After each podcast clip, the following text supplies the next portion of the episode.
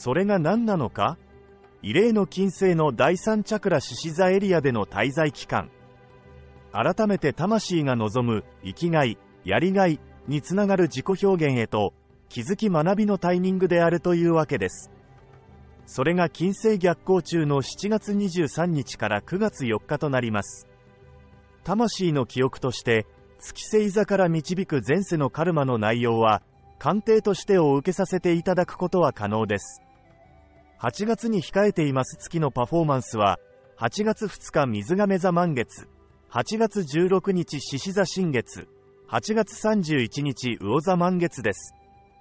水亀座満月の第7チャクラで、宇宙の一部である魂の記憶とつながり、獅子座新月では金星獅子座との同調エネルギーを受け、本来の自分へとつながるイメージ。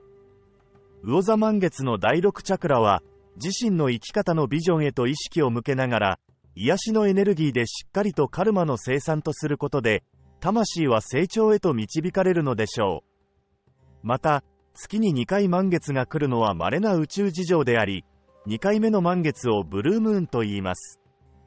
2023年8月、2回目のブルームーンになる満月が魚座満月であり、癒しとビジョンのエネルギーが何を意味するのか、しっかりと受け止めたいところです。星の定期便コラム。